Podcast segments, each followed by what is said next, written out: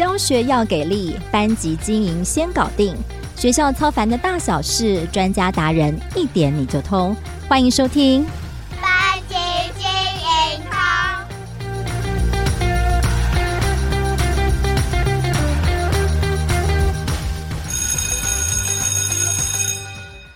班级经营通的听众朋友们，大家好，我是主持人邵文。翻转教育 Podcast 频道暑假正式上线喽！在周三全新策划的班级经营通节目中，不只关注教学，还针对老师们在学校操烦的大小事，邀请资深老师们来传授心法，减少大家自行摸索的冤枉路。那在我们开播首集邀请到的这位大来宾，是教书将近二十年却依然冻龄的阅读推手林依晨老师。老师好，老师先跟我们的听众朋友们打声招呼吧。Hello，各位翻转教育的听友们，大家好，我是依晨。依晨老师好哦，那非常欢迎我们依晨老师来到我们第一集班级经营通的节目哦。那今天我没有想要直接切入班级经营这个主题哦，反而想要先来找老师谈谈另一个让好多老师们困扰，然后过去翻转教育上面也比较少谈的主题，如何第一次接行政就上手哦。尤其七八月看起来好像是老师放大假可以好好休息的时候。那事实上八月也是新老师报道，也是准备要做行政交接的这个时间。那我们今天要来跟依晨老师好好的来请教接行政职的美角，怎么样做起来才不会做到最后累得要死，又被闲得半死哦。那首先，我们想要请老师来整体谈一下。我不晓得说，一般老师在接到可能是主任啊，或者是校长来邀约你来接行政职的时候，那个心情上是什么？不晓得会不会很天人交战？我应该要接吗？要可以拒绝吗？其实我觉得啊，一个学校就是行政跟教学就是一体两面，就是没有行政的教学可能就是是空的，但是没有教学的行政可能也是忙的。所以其实这两边就是真的是一个学校要运作很重要的两个环节，缺一不可。那我自己其实在观察，其实在校园里面有很多种不同个性的老师，不同教学风格的老师，当然也有很多可能他是比较偏爱教学的老师，也有可能是偏爱行政的。老师，好，所以。我想应该有一些老师接到就觉得，嗯、欸，很开心，就 是他的能力有受到肯定，他是觉得，哎、欸，是有被看见的，是可以足以担当重任的。这个这样的老师也是有。那当然也有那种就是喜欢教学的老师，然后哇，没想到竟然被赋予行政职，然后也很苦恼的。所以其实，嗯，可能没有办法就是一概而论，就是每种老师都有。对，尤其我们要对那些勇于承担的老师啊、哦，嗯、尤其是新手老师，要真的是非常的敬佩他们呢，也要谢谢他们，要为我们就是对为学校。可以承担这样的真的，我都觉得他们头上有光环，所以我看到行政老师，我都会立正站好。只要他们一说要教什么，我都立马 快速急件，先赶快送去，就是 马上配合，对不对？真的真的。然后哎，什么比赛没有人参加，就哦我我我我我，因为他们真的承担很多，尤其这这两年疫情之下，或者是呃教育议题变动的很快，他们其实很多多出来的功课，或者是临时要改变的应变，所以只要呃我能能力。范围许可，或者是稍微有点紧绷，就反正可以承担，我都会努力，就是接下来。对，现在教学现场的变化之大，其实光想象你要因应教学的改变，其实就非常辛苦。所以现在还愿意出来担任这个行政职，我们不只是我们要为这些老师拍拍手，对于这种愿意支持的老师，我们也要拍拍手。那我知道老师自己在教书的第一年的时候，其实那时候也呃。我记得好像是老师有曾经分享过，担任一年级导师，但那时候好像就被赋予重任，要开始接行政哦。那时候第一次菜鸟的经验，听说蛮惨烈的。不晓得说你可以跟我们分享一下，那时候碰到最大的难题是什么呢？真的，我那时候第一年因为考教甄考到嘉义县，然后到达那个学校的时候，就是接导师，就是其实意料之内嘛，然后就是接一年级，但是因为学校的老师就是呃，并没有人就是有意愿要接。教教学组长应该是小校叫教务组长啦，是就是俗称天下第一组，就叫教务组长这样。然后，所以我就同时带一年级新班跟教教务组长两个，就是同时行政很重，教学也很重这样。是，那那时候呢？那时候完全没有有人教你怎么传承一些什么经验吗？我觉得其实很庆幸的，就是我在实习，因为我们那时候实习是一年，不像现在就可能是半年而已。我们那时候是一年，那一年期间，嗯，我我自己就是跟到很好的那个实习辅导老师，在行政方面也是，就是我那时候的实习学校，我觉得真的是以培育就是很很就是很全才，或者是真的是以培育一个新老师为一个目标。我就是每个处室我都有去实习一个月，所以待在那个处室就是从小。到大，比如说不管是教务处啊，培呃办什么校务评鉴啊，或者是什么呃呃训训导处，然后做自然的一些实验活动哦，比赛，或者是总务处，我也有打到公文，就是每个处室其实都有摸过，所以。嗯不能说就是完全都了解，但是有一点概念是有的。但是有一点概念就是看人家做，然后帮着做，跟自己投身 完全不一样。对，完全是不一样的。而且就是大小校规模，其实很多不同的地方，其实也都相差很多。不同的学生程度啊，或不同的老师组成，不同的老师个性啊。所以我那时候第一年真的到那边，我觉得我就速度都是崩溃，就是大哭这样，因为我的班级一年。级小朋友也是因为状况也很多，我在第一本书有讲，就是第一本书就是孩子状况也也有那种不会讲台语的孩子，然后真的都是崩溃，然后到行政也是也是整个都崩溃，因为那时候。我卡在就是学校老师他们呃自主性很高，然后有不同的想法，所以真 真的你这样做也不对，你那样做也不对，然后上级又有上级的梦想愿景，但是实际实行老师又有不同的想法看法，那你就是夹在中间，就是当夹心饼干，夹心行政。对对对对对，而且就是呃，我们天下第一大组，就是不管什么事，就跟你都有关系，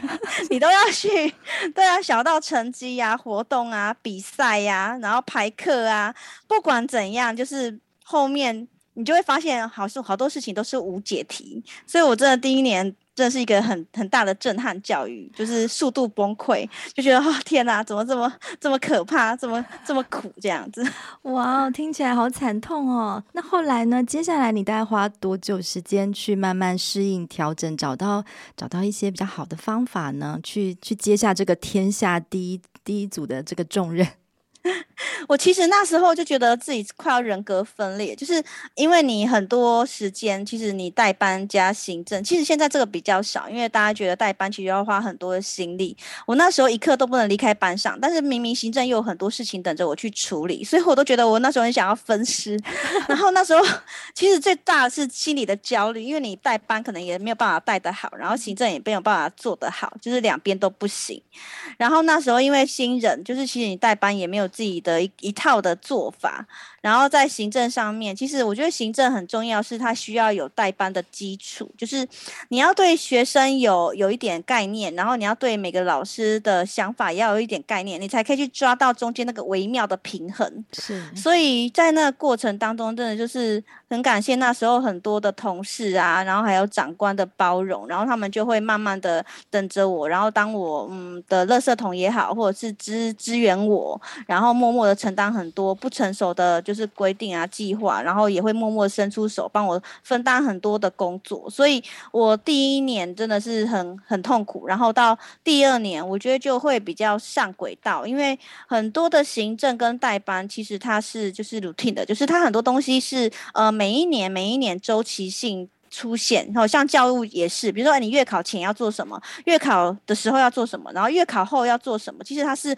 固定的。然后你到呃学期末的时候，就是可能课程变。课程计划选书，然后开学初的时候，可能就是比如说行行事历啊，哈，或者是告诉老师啊，什么客客服要开班啊，其实它是有一定的就是规律性的。所以当你去年就是你在那边叠交，然后如果你有一个记录，然后一个反思，你隔年其实要上手就会相对简单。所以你第一年可能如果痛苦指数是百分百，到第二年其实大概就是到大概到五十五十左右，因为它是去年都做的，你很快可以从去年的。档案开来看，这样子嘛，所以其实好像很重要，是要经历过、挺过第一年的那个煎熬，对不对？那不晓得说有经历过这样惨痛的教训，那不晓得说你会给最想要给，就是接下来可能第一次接这样行政的一些老师们什么样的建议？有些什么事情是他们可以预做准备，不要像你那时候经历这么这么多的痛苦？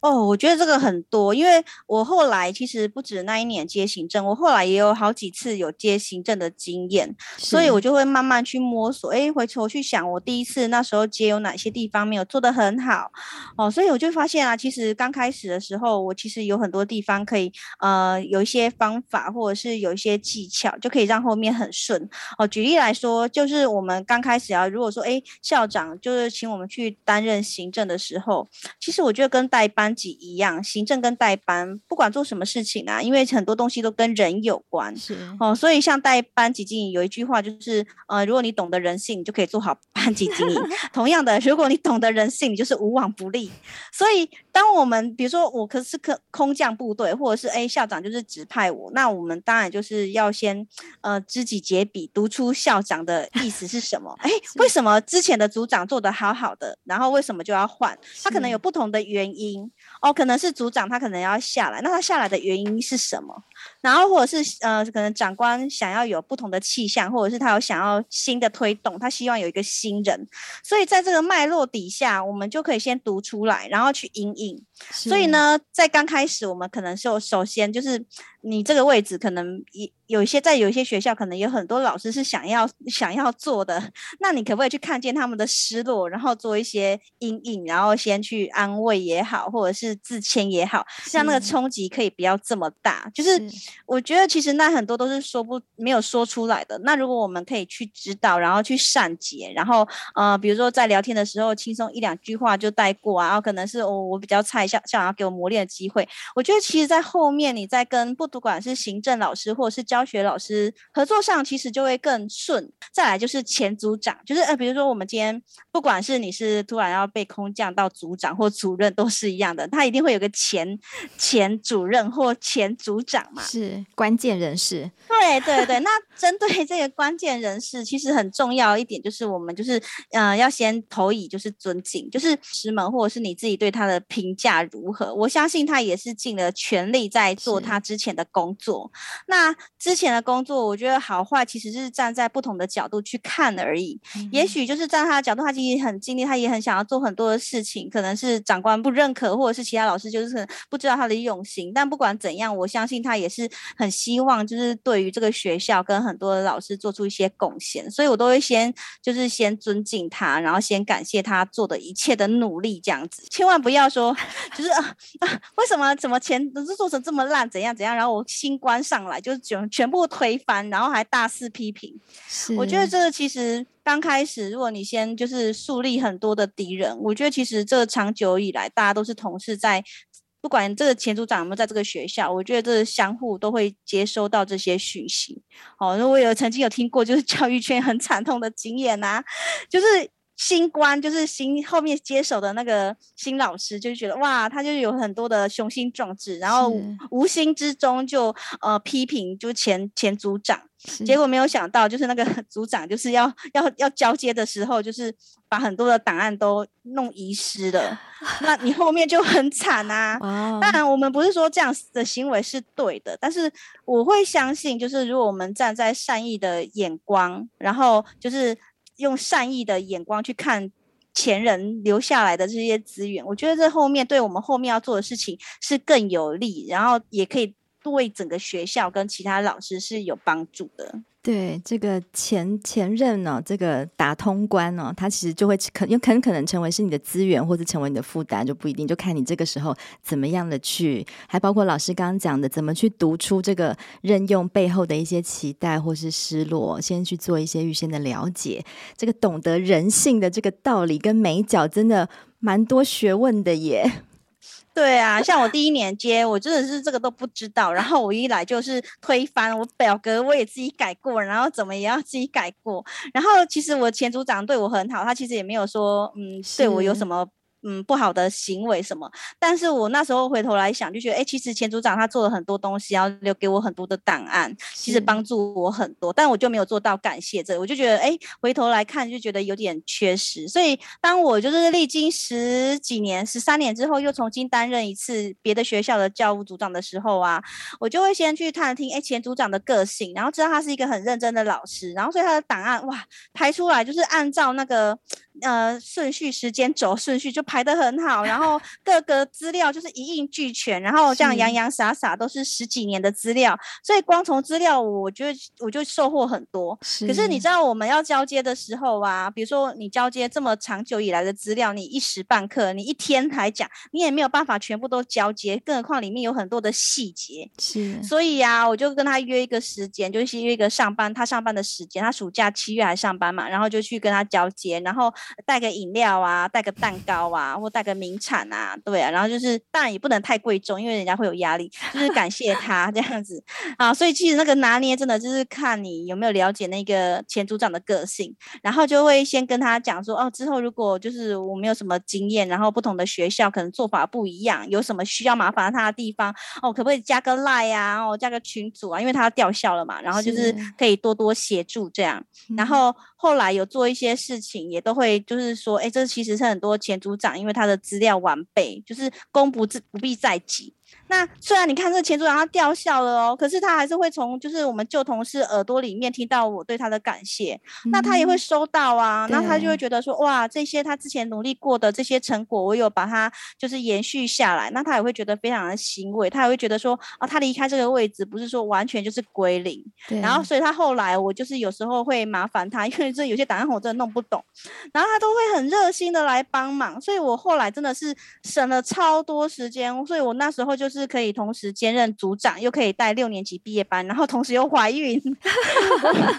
以你看这个多重要！就是哎，我们付出一点点，人家这样子大力帮忙，我觉得真的是太太太值得，太划算，太感谢他了。对，所以我觉得这个真的美感真的差很多，对，分享给大家。这真的是很重要、很宝贵的经验分享。哎，就是、嗯、就是我们在接这个新的职位的时候，我们怎么看待上一个同事们他们的一些付出跟努力？就像刚刚老师讲的，不管他做的怎么样。样对，其实有时候也不是好或不好的问题，然后只是说他过去立场不一样，做法不一样而已。对，好的，我们可以继续延续。我们多表达了一些感谢，嗯、其实接下来会省力省事很多。然后大家整个，我相信在校内。各处室相处之间，怎么合作的氛围其实也会更融洽，大家做起事来也会更更顺畅。我觉得这点是蛮重要的，真的真的。因为当你感谢他的时候，其实主任们大家也会看啊，不管是跟前组长同一阵线，或者是不同阵线。哦，不好意思，我就是直接这样说，因为其实有人的地方就会有不同的想法嘛。那他都会看到说，哎，你就是不管怎么样，你都会有一个感感谢人的心，然后你就是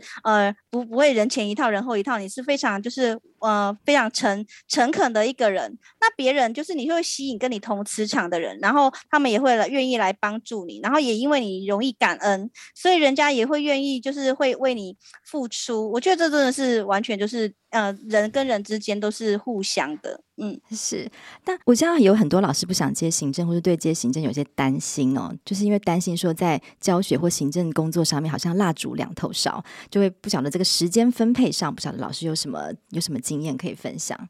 兼顾两者的部分。Oh.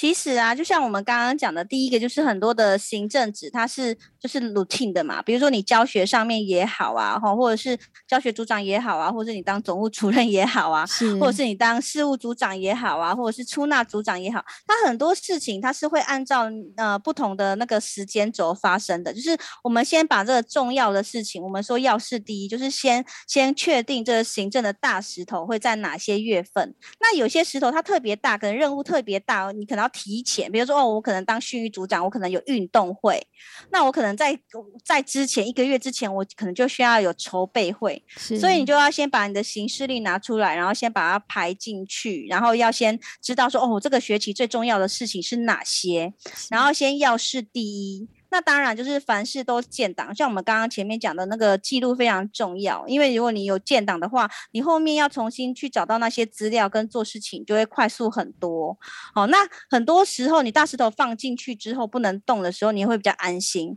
那剩下的时间就可以做一些机动调配。好，所以像我们会说，比如说你呃主动积极，然后以终为始。诶，我现在要做的事情就是最重要是哪些？先安排好大时间，然后再来是要事第一哦。比如说像运动会这件事情就是非常重要，然后它重要在哪里？啊，可能会家长会要需要要来，然后小朋友的安全哦，类似像这样，那就是就是非常重要的。那反过来说，可能有些公文就是呃这个可能不是很重要，或者是宣导过，稍微就是宣导一下就好了。那我们就可以轻轻带过。所以我们要把就是最重要的时间放在最重要的事情上面，而不要就是哦，你都一团乱一来，然后就一早来就各处室都要找你，这个要找你修理东西，那个是要找什么器材什么什么，那你的时间就是一直就在那边团团转，但是你都没有时间去做好你该做的事情。哦，所以像我自己在呃七月的时候，就是我通常会七月的时候就先跟前组长交接嘛，然后我就会先呃看一下各处室他们，因为我们一个学校是大家。互相合作的，然后会稍微看一下，哎，大家有什么特别重要的事情，然后我先排定重要的事事情在哪些部分，这样子，然后呃，先把这些石头先安定下来，然后剩下的才去做一些，哎，看似紧急，但是它可能不是很重要的，对。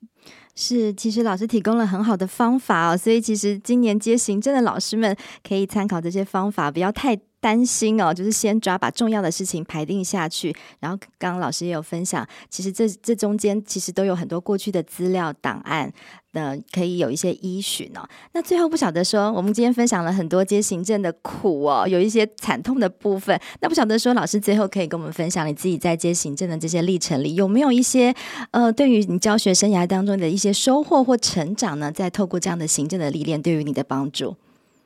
嗯，其实我觉得每件事情本来就是有好有坏嘛，所以像前面讲到，有一些老师他也可能特别喜欢当行政哦，因为他可能就是诶对教学他可能有，我们知道教学是很高耗能，有时候他可能难免会有疲惫的时候，他可能想要换个工作，然后去重新沉淀。我觉得这也是一个很好的想法，所以在行政上面，我觉得其实他也是算中性的，那就看我们怎么样去看待它。那行政的好处其实也还蛮多的哈，比如说像我第一年接完行。行政之后，我对于整个学校啊，就是怎么样运作会更清楚，而且也因为在当过行政，你很容易就会有换位思考的能力。诶，因为你看一个行看行政，就不是只有看我自己的班级而已，你会站在学校的角度或更更高，比如说校长的角度去看这个学校哦，也不是一年两年带班而已，可能是长时间的一个发展。哦，所以你的时间的概念就会比较长，所以你就以终为始，你会比较可以拓展你的视野，这些都是。行政，就是可能比较没有办法看到的好处。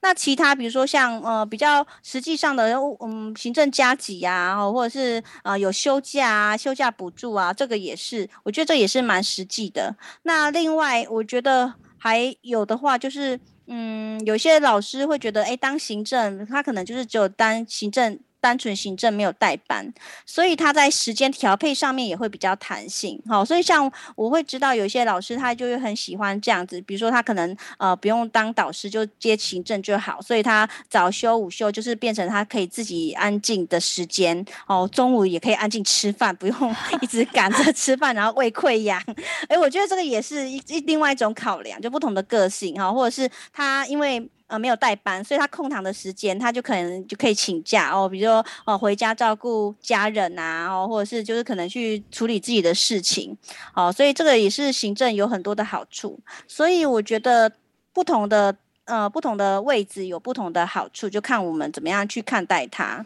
那我自己觉得，当过行政之后再回来教学，其实我的呃看法跟我切入的点其实就不太一样。我就可能会想说，诶，如果我站在行政，我要看诶整个学校的发展，我会怎么样去想？这也是在呃我当过行政之后再回来教学之后，我会发现我的层次可能就更高一点。哦，我可能在呃在教学上面，我希望达到深度哦，我可能就会。为他们三四年级啊，或后面的呃发展去思考，这就是行。我觉得在行政上面，你有带过行政，其其实可以带给教学很多的养分。哇哦，真的很棒哎！就是这个行政上面的好处没有特别列出来，像一讲还蛮多的哎，包括换位思考的能力、拓展老师的视野，甚至对教学有一些帮助哦。针对是不同性格的老师，或许也都是不一样选择上面的呃的一些历练。那今天我们这一集听了好多接学校行政的一些秘辛哦，那真的是蛮多学问的。也希望老师的这些过来人经验可以帮助第一次接行政的老师们，可以更无痛的上手，